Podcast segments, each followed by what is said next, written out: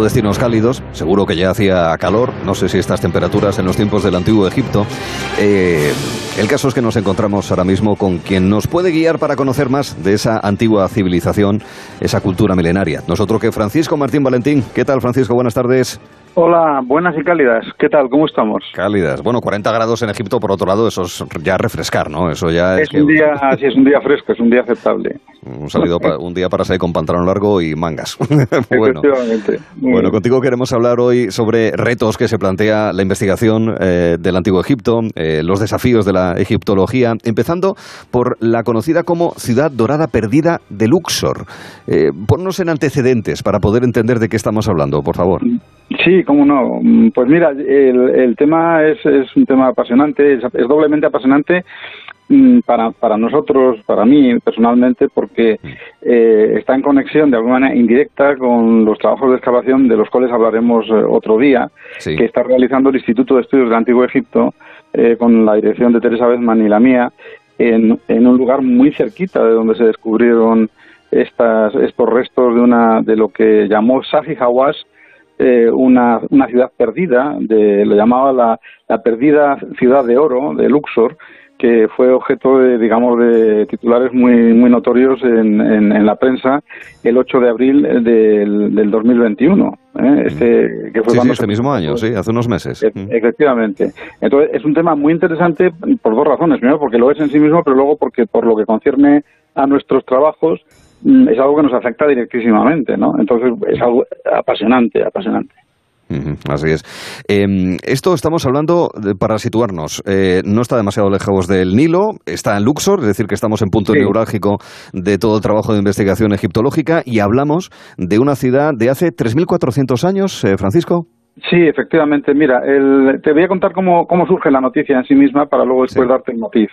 El, el, 8 de abril, de, como decía, de este año, el doctor Said Hawass eh, expuso y abrió a la, exhibición eh, los trabajos que estaban haciendo desde el mes de septiembre del año 20, del año pasado, del año pasado en, una zona mm, eh, que era es conocida, es perfectamente conocida y está a escasos dos, tres kilómetros o tres kilómetros y medio del lugar donde nos encontramos trabajando nosotros, mm. diciendo que era la, la, ciudad, una ciudad dorada. En realidad se trataba de la parte más septentrional, la norteña, de una gran ciudad, de una gran ciudad que está todavía enterrada parcialmente porque ha sido objeto de excavación desde el siglo XIX en, puntos y que, que, fue la capital de Amenhotep III, el noveno faraón de la dinastía decimonovena, decimoctava, perdón, en, en, el, en, el, occidente de Tebas.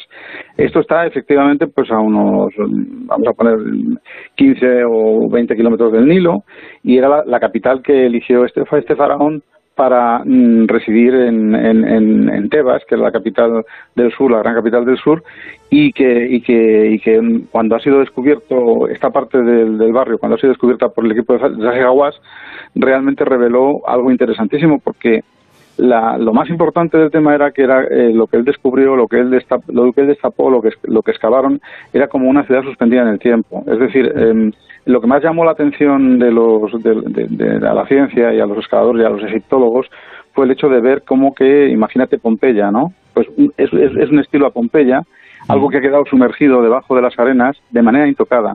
Y eso fue lo que más llamó la atención de los, de, los investigadores y de, la, y, y de los que asistimos a ese evento, ¿no?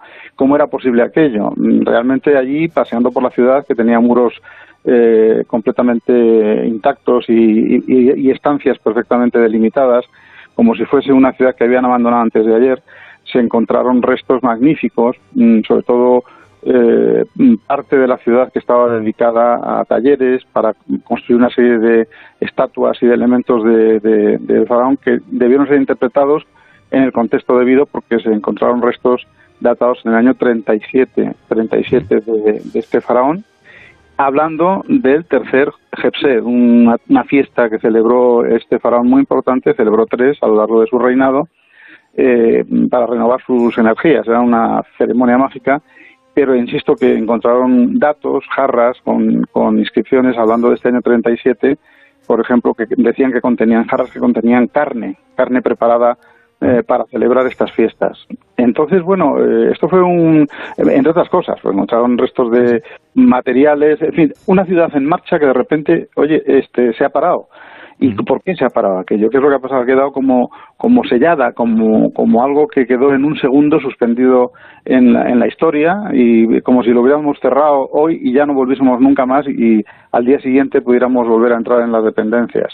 Y este, este es un hallazgo realmente único único por el estado de, conservación y, único también porque confirma una serie de tesis importantísimas y en esto, mm, pues hombre, yo me encuentro, mm, me siento con mi equipo, nos sentimos muy, muy orgullosos, muy satisfechos, porque una de las cosas que se demostraron aquí era, por los hallazgos, y lo decía el doctor eh, Saji en sus comunicados y en, en el comunicado que dio científico, que se demostraba que había habido corregencia entre Amenhotep III y su hijo Amenhotep IV, que luego se llamaría Genaton. Mm. Esto es algo que nosotros venimos investigando y que nosotros ya en el, en el, en el año 2013 comunicamos eh, internacionalmente porque habíamos hecho otro descubrimiento de nuestra tumba, la tumba de Visir Hui, sí eh, a Hui eh, con unas inscripciones y es algo que dijimos que ya estaba, que, se, que, hay esta corregencia, esta coexistencia de gobierno. Y alguna vez lo has mencionado en, estos episodios claro. contigo, sí señor. Claro, pues imagínate que después de, mm, de ocho años, oye, pues eh, siguiendo trabajando como seguimos trabajando en, nuestra tumba, otro descubrimiento importantísimo, de, en este caso de una ciudad, la ciudad, la capital de Amenhotep III, en un sitio que se llama Malcata, demuestra que lo que nosotros dijimos es correcto. Mm. Entonces, claro, eh, esto nos ha tocado directísimamente al instituto y a nosotros de, una manera muy satisfactoria, ¿no? Eh, ha sido un hallazgo realmente importantísimo. Ciertamente, a lo mejor se ha sacado un poquito, eh, vamos a ver, de contexto en el sentido de decir de la ciudad dorada, la del oro. Estos son epítetos que se ponen Sí, para llamar mucho la atención y, demás, ¿verdad? Pero que hay que ponerlo en valor en cualquier caso. Ahora bien, tiene mucho importancia. adecuado científico. es cierto, o sea, es, cierto que, que, de alguna manera, por, por vinculación con la mejor de tercero, algo de áureo, algo de áureo, de áureo tenía, ¿no? Mm. O sea que sí, hubo un tema, te lo comento Arturo, que, que movió un poquito la, la academia en el sentido contrario, porque claro, lo que se manifestó es que se había descubierto algo mm, novedoso, absolutamente. Y lo cierto es que resultaba ser una parte intacta, absolutamente, eso es cierto, o sea, sin, sin descubrir, de un barrio mucho más extenso que había sido excavado en 1934 por, por dos egiptólogos franceses. Eh, eh, Alexandre Baril y Robichon. De Baril hablamos el año pasado. el, el año pasado, sí, sí, sí, señor. Bueno, pues ellos habían excavado una parte de ese barrio y lo tienen publicado en el año 36. Lo, excavan en, 1934 y lo publican en 1936. Y esto es la, la continuación, es la demostración de que lo que ellos descubrieron era correcto, es exactamente igual la estructura. La, la, la zona urbana tiene una estructura muy curiosa porque tiene las calles, pero luego después tiene los, los, muros de, la, de las edificaciones son en zigzag, una cosa absolutamente específica y muy muy especial de, de, esta zona, de, de, esta ciudad oculta de Malcata.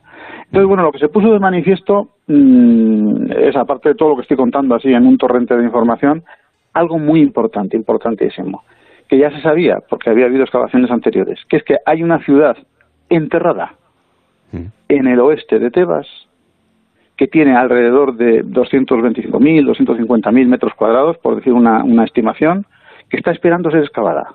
Mm. Es el sueño dorado imagínate de las de las películas de Indiana Jones con la ciudad bien digo es, sí sí sí vamos. Ahí hay algo quiero verlo es algo así no es una es una ciudad bajo las arenas que mm. fue abandonada en un momento determinado por circunstancias históricas y la zona que excavó Sajijawas y esta que estaban de la que estamos hablando fue abandonada en el año 37 cuando acaba el Jebset se celebra esta ceremonia, se, se hacen allí las preparaciones de los alimentos, de las estatuas, de, las joyas que hay que eh, ofrecer al faraón en este, en este momento, y cuando acaba el Sepse, como era una ceremonia sagrada, religiosa, lo sellan, lo acaban, lo cierran, lo tapan, para la eternidad. Y eso nos ha permitido, vamos, les ha permitido encontrar esa ciudad como como ya digo, como, como un mosquito en, un, en una gota de ámbar, mm. suspendido en el, en el tiempo, y lo, lo, maravilloso, cuando nosotros pasábamos por allí, cuando lo enseñaron, era algo esto inaudito, casi que no tengo palabras para describirlo. sí, porque es, la, es la, la, excitación enorme de saber que estás paseando por una ciudad viva, enterrada viva, y que la han abierto y que tú estás viendo cómo está en un día siguiente después de ser enterrada, pero solo, solo que claro, esto fue en el, en el, en, el, en el 1360 y algo antes de Cristo. Es decir, la, palabra tesoro hay que reservarla para situaciones como esta. Sin duda, es algo mm, realmente que raramente ofrece la arqueología en el mundo. Esto, esto es Egipto, claro, este Egipto es algo eh, este inaudito. Y, todavía es uno, de los, eh, es uno de los desafíos que tiene la investigación egiptológica, ¿verdad? Es de, lo que acabas de mencionar. Claro, imagínate además otra cosa, este Arturo. Eh, para los que sabemos, los que estamos este, especializados en el asunto y, y, sospechamos que puede haber allí, porque claro, el que lo ve y no, pues mm, en fin, es maravilloso, pero pero mm, en nuestro caso que sabemos lo que hay allí, lo que, lo, sabéis interpretar, que tenéis los conocimientos para entenderlo lo que cabe esperar, la excitación es muchísimo mayor. Porque, por ejemplo, en, la ciudad de Amarna, que es una ciudad famosísima donde Agenatón eh, traslada a la capital y, en fin, viven allí y han hecho excavaciones durante todo el, siglo, eh, todo el siglo XX, prácticamente finales del XIX al XX, ahora todavía siguen trabajando allí. Eh, una misión británica con el con el con Barry J. Kemp.